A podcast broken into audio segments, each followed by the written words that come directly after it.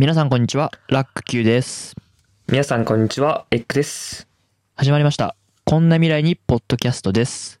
この番組は現役大学生2人が普段は深く話す機会が少ないけれど生きるために必要な社会、政治、経済といった話題を真っ向から話し合っていく番組です。さて、えーっと、だいぶ長い回にまたがって衆院選について話してきたんですけれども、今回もちょっとそこから派生した話題をしていこうかなと思います。まあ、派生したらまあかなり近い話なんですけど、うん。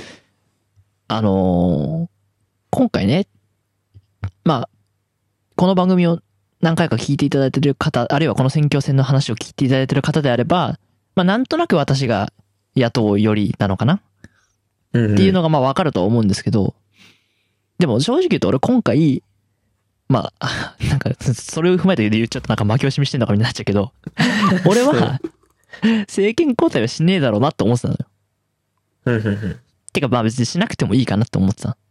うんちょっとね、その、立憲民主を、と例えばね、立憲民主を、なんかあんまりお好きになれなかったんですよ。うんうんで、なんでかっていうところを、ちょっと話していこうと思うので、オープニング入りたいと思います。はい、それでは、こんな未来に、ポッドキャスト。は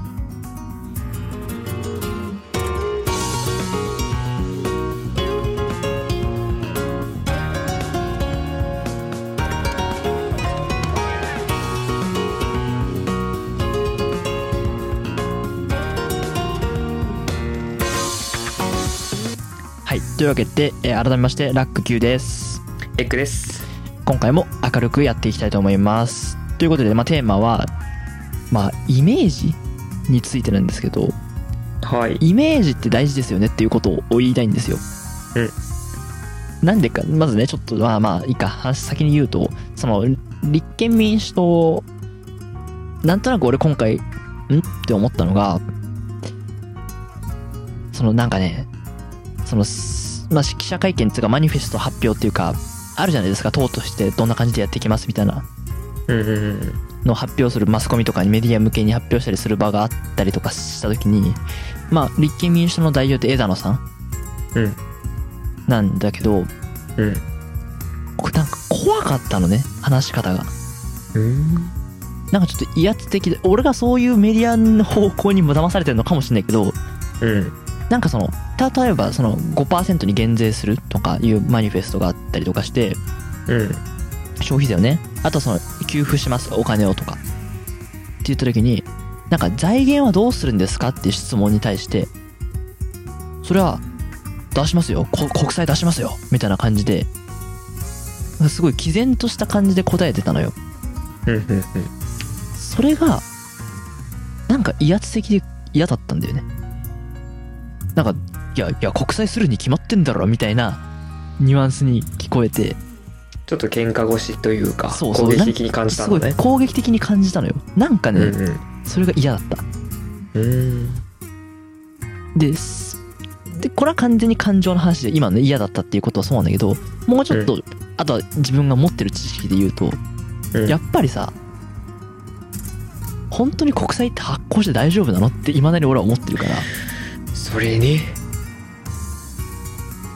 でやっぱり私ちょっとそういう研究そういう関係の授業も取ってるんですよ大学で。うんうん。でねまあ詳しく言っちゃうと見バレするとかその先生のことをバレちゃったりするかもしれないんでまああんまり言えないけどうん。まあかなりすごい経歴をお持ちの先生から教わってるんだけどうん。やっぱりどうやら国債を発行しもう何かしら問題が起きる可能性があるっていうふうにその先生は言ってるのよ。うん。あのありましたよね。そのあごめんあのあれだね。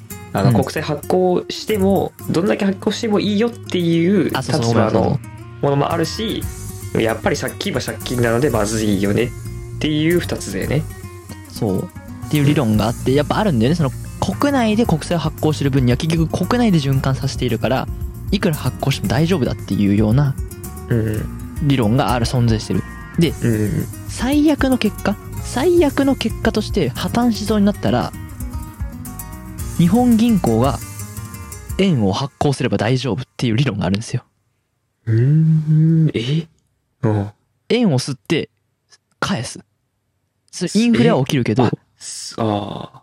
国借金を帳は消しにできるみたいな。大丈夫ってことそうなん。だ。それはちょっと初めて聞いみたいな、まあ理論がいろいろあってですね。れない。えー、うん。ただ、何かしら問題はあるだろうっていうのがやっぱ、で結局わからないんだよね。それが完全に答えが出てないから。どこもやってないからね。危険なんですよ。賭けだから。で、まあもちろんこれいろんな概念もあって、俺も理解しきってる話じゃないんで、あんまりここでどうこうどう言うつもりはないんですけど、ざっくりと多分俺が感じ取ったニュアンスで言うと、まず一つとしては、日本人が信頼している限りは破綻しないんですよ。面白い話として。国債を信用しなくなった時点でやばくなるんだよね。うん。つまり買い手がいなくなるから。ああ、はいはいはいはいはい。どうせ帰ってくるだろうって楽観視して買ってるうちは大丈夫なんですよ。いくら借りても。うん、うん。でもそれが急に無理だって変わっその信用が崩れた瞬間に全て終わるっていうような。で、それが、そのボーダーラインがいくらかがわからない。うん、うん、うん。どこで日本の国民感情としての信用が転落するかわかんないみたいなこと言ってて。うん。いや、怖って思って。あの、あれだよね、その、まあ、国際、えっと、まあ、野党、与野党の今回の選挙の公約とか見てても、例えば、えっと、国民民主党なんかはさ、うん。あの、国債から、え結構、あの、国債を準備して、で、あの、まあ、日本型ベーシックインカムって俺は聞いたんだけどう、んはいはい。かなりその、い所得保障をね、しますよっていうのがあって、やっぱりそれを聞いて、そんなにたくさんの国債発行できんの？ってちょっと思ったり、うんうんうん。不安っていうのはあったから、信頼ってどこで崩れるんですか？大丈夫ですか？それって、ちょっと思うよね。うん。で、なんか、私、偉い先生の講義も聞いて別の時に、うん。なんか、まあ結論から言うと難しくて分かんなかったんだけど、うん。結論から言うとでもね、やっぱり国債めちゃくちゃ発行してると、何らかの不具合が起きるっていう風に結論付けてたの、その先生は。中立予的な測してる立場から。わけだね。うん。そう。何らかの不具合が起きるから、やっぱり、無尽蔵にってわけにはいかないと思うっていうようなまあ結論をつけてて、いやー。うん。っていうのね、なんか知識として入れた上で、いや、国債発行しますから。みたいな風に来られると、うん。この人信用して大丈夫かなってやっぱ思っちゃった。うん。本当かって。だってさ、簡単なんですよ。国債発行すれば大丈夫ですからって言い切るの。うん。だって、誰も、要するにさ、ほ本当にそうだとしたら、だってみんないいじゃん。幸せじゃん。うんうんうん。でもそんな美味しい話あるの？うーん、まあ国債発行してもいいかどうかは別としても、あれじゃないんですよ。楽としては、あれなんでしょう。多分その、枝野さんがそのあたりを簡単に言い切っちゃうことで、そうそうそうそう国債発行。のリスクをちゃんと考えてるかっていうところに疑いが生じて、ちょっと信頼度が下がったみたいな。感じかな。でさ、うん。まあその、ちょっとまあ国際の話は理論は置いといて、そはい。の信頼度が下がったっていう話でさ、やっぱりさ、政治家ってイメージじゃんっうん。て思うんですよ。何を言いたいかっていうと、理論でいいなら、学者がやればいいっすよね。うん。いつも思ってんだけど。うん。でも学者が政治ってしないじゃないですか。政治家って学者じゃないじゃん。うん。大抵の場合。なぜか、専要するにか感染症対策にしても、専門家の意見を聞くだけだよね、政治家って。うん。うん。要するにさ、なんか一般的に考えればさ、学者の言ってることが正しいじゃん。だってその勉強、専門の勉強してんだから。うん。うん。けどその人の言うこと100%聞くってことは、まあ政治家はほぼなくて。で、で要するにさ、だから政治家ってやっぱりさ、理論とか学問だけでやってる職業じゃないわけじゃん。うん。やっぱイメージが大事だと思うんだよね。うん。ってなった時に、なんか喧嘩腰、で怖い人には信用できないなって思ったっていう話なんだよ。そうだね。まあ、喧嘩をしてくるっていうのはさ、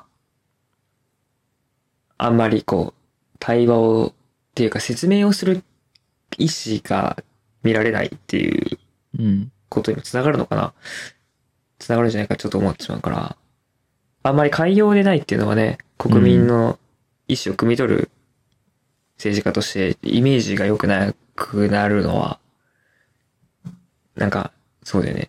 正しそうじゃない？やっぱ政治家だからさ、そう、どんな意見も一応聞き取ってほしいよね。で、わかりやすく丁寧に説明してほしいよね。それがイメージってことかな。はいはいはい、そうそう。だからやっぱなんか、そうなんですよ。だからやっぱり、そう、シンプルに運営するのであれば、やっぱり学者がやればいいってなっちゃうような気もするんだよね。うん、だって頭いい、だってその専門の勉強してる人がやればいいじゃん。経済学のことは、経済の政策は経済学者がやればいいし。う んで、でその免疫は疫学者がやればいいし。ででもそうはならない。政治家という職業が存在してるっていうことは、一体どういうことなんだろうっていうふうに、最近考えたりするわけなんですよ。ああ、政治家の役割とはってこと？そう。え、エッグはさ、うん。どういう政治家に投票したい？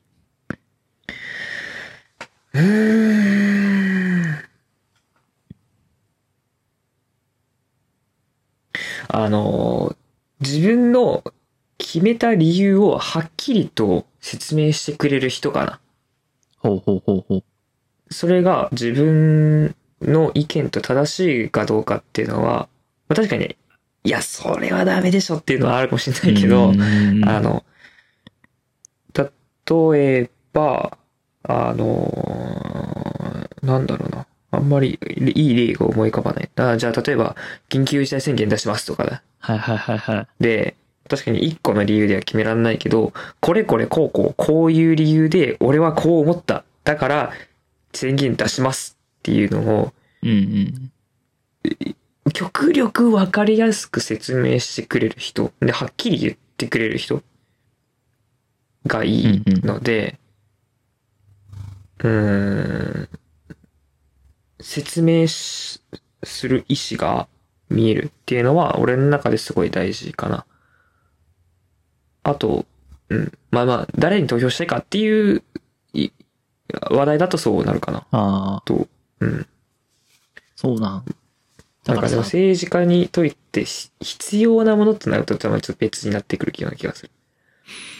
だからその政治家としての俺の評価の軸は、うん。その、頭、シシンプルに学問的な話から来る理論の正しさというか、理論のが通ってるかどうかっていうことと、うん。あとやっぱその信念というか、キャラクターというか、うん。の二軸かなって思った時に、そのバランスってどうなんだろうなって思って、要するに、理論だけに全振りするのであれば、それは学者なわけであって、うん。多分ね。うんわかんない。まあ、それを折り合いつけるのが政治家の仕事って言われるとまたちょっとあれなんだけど、けどさ、うん要するに、いるわけですよね。学歴がない政治家の人も。うん。例えば総理大臣をやってる人がみんな、みんな、岸田さん東大卒ですけど、うん。でも別に安倍さんとかそんなことないし。でも国の代表やってるわけですよね。つまり学力が必ずしも政治に結びつくわけ、政治家と結びつくわけじゃない。っうん。てなった時に、じゃあ、学問じゃない何かで評価してるわけ。てか理論ではない何かで評価するってなると、やっぱその信念とかキャラクター性のも含まれるのかなって思った時に、俺はなんとなくその二軸で見ちゃうんだけど、なんか、その、えっと、でこれは具体的なじゃあ政党の話になりますけど、うん。例えば私、共産党を別にそんなに、あいつらは赤だからダメだとか、そんな強い反対する気持ちは持ってなくて、俺は一定の評価をしてるというか、まあ共産党っていう政党の存在を評価してるんですけど、うん。その理由は、理論ではなくて、信念の方なんですよ。うん。つまり一貫してるんですよね、共産党って常に。うん。その名前を変えないということ。うん。もそうだし、歴史も古いということもそうだし、ずっと常に伝統として安保に反対していたりするし、天皇家にはふ触れないというか、基本反対してる。っていう一貫性があって、俺は、正直に言うと、共産党が政権を取ってほしいとはあんま思ってないし、共産党がこの先政権を取ることがあるとは思ってないのよ。うんうん。けど、なくなればいいとは思ってないのよ。その、共産党としての信念を貫き通して、なんか、比較対象としてずっと存在し続ければいいかなと思ってんだよね。はあ。基準としてね。共産党より共産党っぽいか、共産党よりは共産党じゃないかっていう基準点として なるほどね。存在し続けることに意義があるかなと思って、だから変わらない、だから、俺はそんなに共産党の言ってることに、なんか何、めちゃくちゃ失礼な言い方をするとあんまり理論的な正しさを求めてなくて、うん。あ、ずっと同じこと言ってますねっていうことだけを見たい。一貫してるかどうかだけをそう、そう。求めたわけない。で、要するに、一貫してるか、理理論的に正しいか、信念が一貫してるか、どっちかであってほしいわけよ。うん。まあ、うん。せめてね。本当はどっちも揃ってるのがいいと思う。うん理論もしっかりしてるし、信念も通ってるってのがいいと思うんだけど、要するに、今回の立憲民主党は、その、枝野さんのその、今日、俺が受け取った発言は、なんか理論的にも怪しかったし、その国債発行しても大丈夫なのかっていうことうん。に関してなんか理論的にもなんかふわっとしてたし、信念っていう意味でも野党共闘っていうのを始めたりして割とコロコロ態度が変わってるっぽく見えちゃう。そもそも透明だってか何回も変わってるし。うんうん。だから、なんかやっぱ信用できない。なんかあんま好きにななれないなって思ったのよ。うんうんうんうん。で、自民党は、自民党はもしかしたらと、うん、俺は信念の方があんまり好みではないから、あんまり好きにはならないんだけど、うん。まあそれを評価してる人はどっちも通ってるっていう風に見るのかもしれないし、ただ俺は公明党との連立政権には反対し、っていうかあんまなんかよくわからない。なんでかっていうと、えーその、まあ、うん、公明党の支持者の方がこれを聞いていたら、どういうふうに反論してくる、反論っていうか、反応されるのか気になるんですけど、やっぱり俺、公明党って宗教と結びつきが強いっていう認識があるので、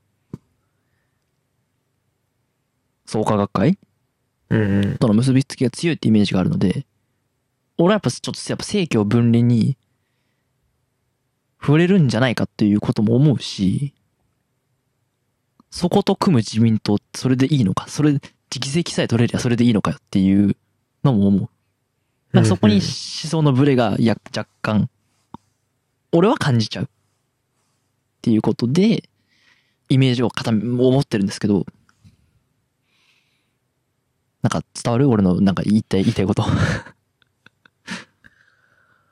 うん。まあ、信念と、まあ、うん、信念ってなんだか、し思想とか、まあ、信念か。考えの一貫性っていうのと、そうそうそう。その考えの理論的、現実的な正しさ確からしさうん。っていうのを二軸で考えようっていうことだね。うん。うん。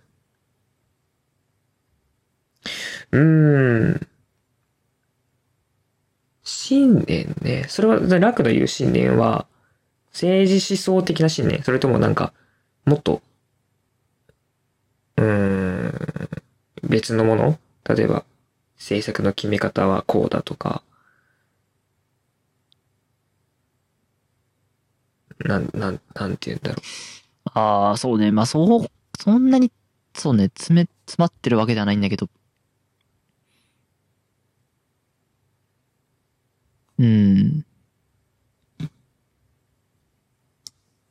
そうね。まあ、ちょっとそこは難しいところですね。なんかあんまり俺も言葉でまだ、うまく説明できないかもしれないな。う。うん。まあ、スタススタンス？うん、スタンスというか、難しいな。なるほどね。ごめんその二軸が整ってることが、もしくはその二軸を見て、あの、楽は、まあ、政治家のイメージを作って、その人を信頼するかどうかを決めるってことだよね。そうそうそうそう。ああ。なるほど、なるほど。まあ、ゆ確かに言わんとしてることはわかるし、うーん、自分に当てはめたら、そういうところもあるのかなあるのかなまあ、あると思うわ。うん。例えば、まあ、テレビ番組で見たときに、橋本さんが言っん。てたことで、都知事時代だっ。都知事あの、大阪府知事時代だったか忘れたんですけど、はいはいあの、政策を決めるときに、その、A の政策がいいっていう学者うんうんと B の政策がいい、べまた別の反対の方がいいっていう学者で同じくらいの、こう、力量の人たちを連れてきて、自分の前で議論をさせる。うん。絶対噛み合わないじゃん。うん。その、絶対どっちか決着つかないじゃん。うんうんで、それを議論をぐわーって見て、どっちの方が、こう、うんそそれを見て、どっちを取るべきか自分で考えるんだって。うんうん。で、なんかどっちの方が、なんつったっけかな、た、たし、なんか信用できそうだったか、うまくいきそうだったか忘れたんだけど、自分の意見はもちろんあるんだけど、うんうんあの、それでも自分の意見と逆の方がつ強く見えたら、うまくいきそうに見えたら、そっちを選ぶって言ってたし、ああ、はいはい。すっごい難しいんだけど、そういうことをしてますってはっきり言ってたのね。うんうん。やっぱそういう信念が見えると、確かに信頼できるなって思うし。で、まあ、それとは別に、例えばじゃあ大阪都構想がうまくいくのかどうかってのはまた別に見るわけじゃん。はいはいはいはい。ああ、橋本さん、確かに決め方はいいけど、ここがそう別にいらねえよなと思ったら、うんうん投票しないかもしれないし。なるほどね。でも、そうね。だから、そっか、まあ、確かに難しいね。だからね、投票するか支持するかしないかと、一貫性を評価するかどうかはまた違うんだよね。俺の中ではなんか。ああ、で言い続ければいいと思うんだよね。そうなの、難しいなっていうところなんですよ。ちょっとこれは、これは歯切れ悪いんで、つ次の話、次の話というか、そのイメージの話なんですけど、あの、要するに政治家はイメージが大事だっていうことを今回通して言いたいんですけど、うん。それを理解していない人って何なの？どう言いますと？と言いますと？例えば、安易に、北海道のお米が美味しくなったのは温暖化のおかげだとかって言っちゃう人とか、ああ、そういうことね。あとは、選挙に受かった途端に、選挙活動中ずっと、と、ね、広報活動に連れ回していた、ヤギを里親に出しちゃう人とか、あったね。例えばですよ、ヤギを、自分のイメージ戦略のために、私ヤギ飼ってるんです。まあ僕ヤギ飼ってるんです。すごい動物愛護に力入れてます。っていうイメージ戦略に使うのは、まあ許そう。そういう戦略なのであればね。うん。だとしたらさ、いやその、計算してそれをやってるんだったらさ、終わった後のこと計算しろよ。そうさ、なんか正直言って、その、計算だったとしたら、計算だったとしたらよ。うん。俺ならもう突っ込んじゃう。お前バカかよって突っ込んじゃうから。だってさ、選挙終わった途端里親に出したらさ、お前選挙に利用したんだろうって言われるに決まってんじゃん。バレるに決まってんじゃんっていうね。うんそう。ことでそう。なんでそれがわかんないのかなって。まあ何考えてたのかちょっと俺もわかんないですけどね。うん。なんか、イメージ大事じゃん。うん。それってさ、結局でも政治家ってイメージ売ってるところがあるからさ、もう次の選挙で勝てなくなるかもしんない。負けるかもしんないとかってことになるわけですよね、どの候補者も。うんうんうん。なんでそれがわかんない？俺でもわかる。だってさ、北海道のお米が美味しくなったの温暖化のおかげってさ、それ誰が喜ぶの？な、何を言いたいのかわかんない、その人に関しては。温暖化のおかげ。まあ、どう、まあ、温暖化に対しての主張なんであれば、まあ、政策につながるのかもしれないけど。いや、よくわかんないっすね。うん。よくわかんないじゃん。よくわかんないっす。あ、だってさ、俺からしたら逆の方がいいと思うんだよね。えっと、今回は、のね、そのなんかニュース、ニュースで言うと、まあニュースっていうかその人の話で言うと、その人は温暖化のおかげだって言ったんだよね。でも事実は品種改良してるうん。からなのよ。品種改良っていう農家の方が努力をしてるからす美味しくなったのうん。だったらそっち言った方が良くない？もちろんそうだよね。うん。でね、さらにちょっと意地悪な話ですけど、うん。じゃあ農家の人が頑張ってませんでしたと。全然品種改良うまくいってないと。いや、やる気もない。温暖化のおかげ、もし仮に本当に温暖化のおかげで美味しくなったんだとしてもよ。いやー、品種改良のおかげで美味しくなりましたねって言った方がさ、イメージいいじゃん。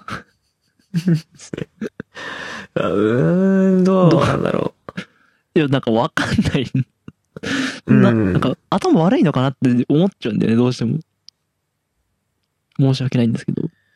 まあ、わざわざ不利益になる、明らかにイメージ悪くなるでしょっていう発言をしてしまうのは不思議ではあるよね。そう。え、な、でもな、なんで？失言なんじゃない本当に思ってんじゃない？ポロッと出ちゃう。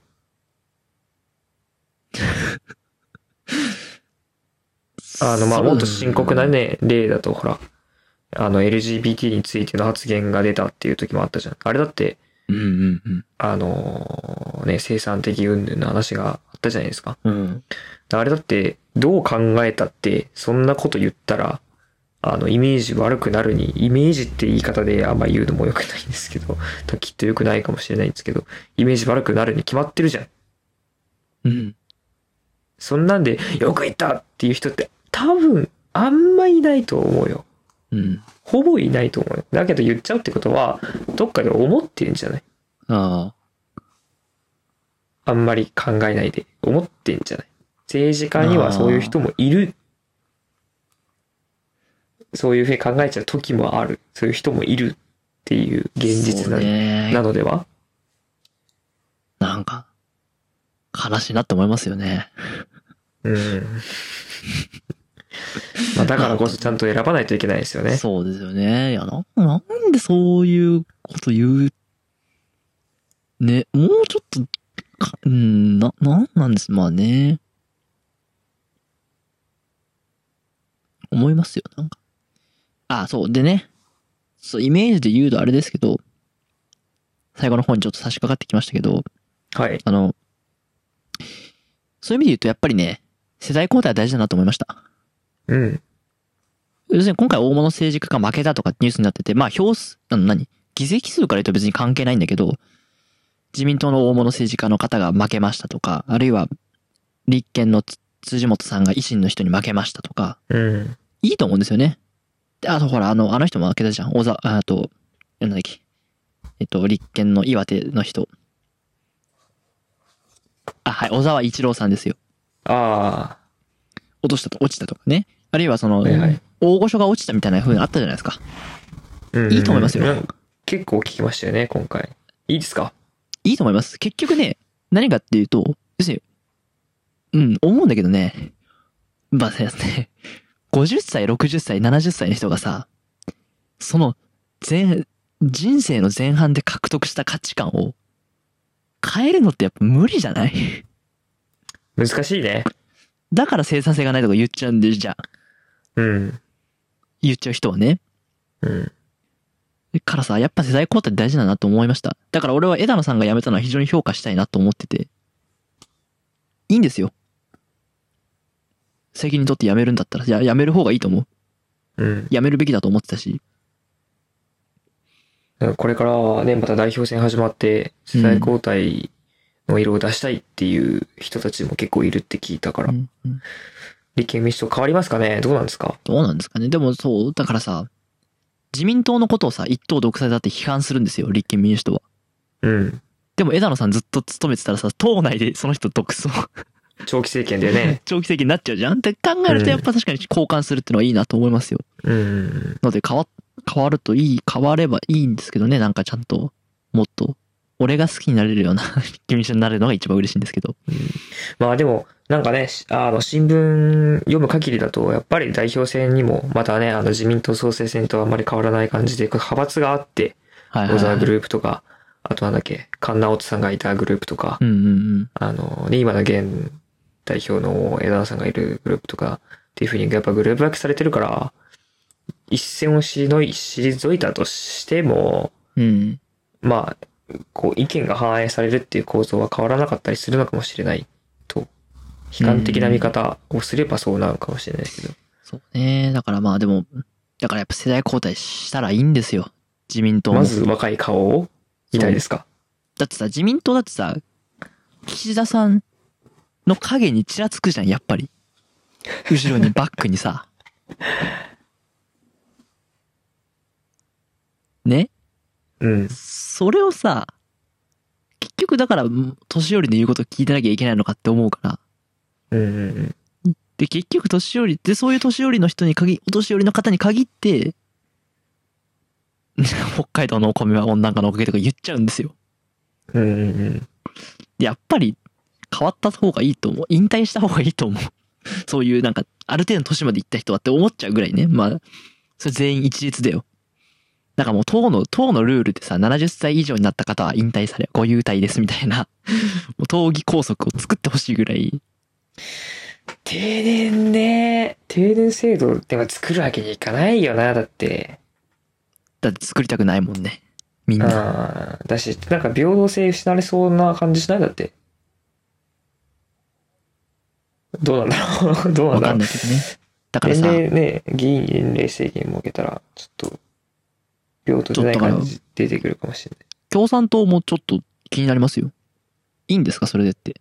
まあ、共産党はだって、主義的に共産だからさ、そう。いやいや、でも別に独裁が共産ではないから。あ、まあまあまあ、そうなんだけど。でも独裁が共産だってイメージになっちゃうじゃん。ずっと続けてたら。C さん長すぎませんかねうーん。だって俺が小学校の時に使ってた教科書ぐらいからずっと C さんだよ。確かに。もう何年だっけ？何年だっけな？2000年に委員長に就任だよ。ああ、じゃあ20年くらいやってんだ。レーニンもびっくり。まあ、でも。まあ、間違いなく、忖度はされてんじゃないですか。だって20年やってたらね、だから、無理よ。うん。なんか、いいんですかねそれで。世代交代しないんですかね共産党は。共産党は、でもまあ長期政権行けば共産を掲げる人たちは長期政権になるイメージはやっぱあるよね。それこそ。うーん、なんか、だから。って思うのでね、うん。どの党も俺は世代交代してほしいので、まあ、ぜひ、枝野さんの次は、そういう新しい風をね、吹かせる方でああればいいなという希望を込めたいと思います。はいという。ことで、長くなりましたけど、本日放送は以上になります。というわけで、エンディングです。はい。今日はね、その政治家のイメージについてざっくりとお話ししてき、ざっくばらんに話してきたんですけど、どうでしたか？エッグは。うーん。まあイメージ、イメージ。どんなイメージを持つか。どうやって、ね、あの、投票する方はどうやってイメージを固めるか。それから政治家はどうやってイメージを作っていくか、みたいな話もね、ちょっと触れましたけど。やっぱり、まあ中身だけじゃね、どうしようもないし、理論っていうのはいいも悪いも長短あるので、結局その人を信用できるかで投票しますもんね。そうだね。でイメージで鍵を握るっていうのは全くその通りだなと改めて思いました。うん。うん。はい。というわけでね、以上になります。どうですか？楽は？逆にちょっと聞いていいですか？全あはい4回にわたって、はい、政治しっかり話してきましたけど、はい。2021年総院選挙、参院、ん？衆議院選挙どうでした？話して。まあ、エッグがもち、エッグ、ここまで密に話すのはエッグぐらいしかないいないんですけど、あたまにちょっと政治の話をするときに、やっぱりね、ま、なんだろうな。ちゃんと、ちゃんと論理的に話ができる人であれば、支持政党とか心情が違くても話し合いになるんですよ。うん。からそういう人でありたいなって思います、これからも。やっぱり偏りすぎちゃうと、その一線を越えると急に話が通じない人になっちゃうので、うんうん。そこに関しては常にやっぱり耳を傾ける。まあ岸田さんも人の話を聞くって言ってましたけど、人の話を聞く人になりたいなと思うし、まあ、イメージっていう今回の話で言うとですね、やっぱり選挙に行こう。行こうよ、うんみんな。うん。行こうよ。いいんですよ。別に。イメージでいいんです。イメージで、とりあえず。とりあえずイメージでいいですよ。なんか、一人、顔が好きじゃないからその人に入れなかったって聞いて面白いなと思った。人気投票じゃねいいね。面白い。でもね、いいね。でも、ぶっちゃけ俺から、俺は、俺の考えからすると、悩んで、え、何、どうすればいいんだろう、どうすればいいんだろうっつって入れに行かないやつより顔で選んだやつの方が俺はいいと思う。ええそうなんだ。それでいいよ。まず投票率上げるべきだと思う。うん。投票率上げると、まあ顔はさておきとして、若者に訴えよう的になりますから、例えば若者の投票率が上がれば。うんうんうん。でさ、仮に最初は顔で選んだとしてもさ、じゃあ例えば顔で選んで、あ、この人かっこいいから投票したって言った人がさ、その後さ、セクハラ問題で辞任したらさ、うわ、顔で選んだ自分バカだったってなるじゃん。まあ確かにね、なりますね。うん。えってことはやっぱり入れないと始まんないよ、投票。投票しないと始まらないよ。うん。だから最初の理由はね、別に俺は顔でもいいと思う。まあ、ずっと顔だったらちょっとあれだけど、何でもいいよ、もう、この際。と思うぐらい、投票は大事だと俺は思ってます。とりあえず今のところ。っていうことでね、はい。以上になります。いや、だいぶ白熱したんじゃないですか？どうでしょうかねい。や、面白かったね。面白いよね。やっぱ、こうんうやって話すの面白いなと。まあ、思いました立場違うからね、面白いですね。はい。そうそうそう。えー家族や友人と今回のテーマもちろん政治とか社会について話すきっかけになれば幸いです。これからも断続的に配信を予定していますので気に入っていただいた方は購読していただくと便利かと思います。それでは次回も未来に乾杯乾杯ありがとうございました。ありがとうございました。こんな未来にポッドキャストお聞きいただきありがとうございましたこの番組ではご意見ご感想を募集しています番組サイトのお便り投稿フォームからご応募ください。番組サイトは lacradio.net ラクラジオ .net です。最新情報はラクラジオ広報のツイッターにてお知らせしています。ぜひフォローしてください。皆様からのご応募お待ちしております。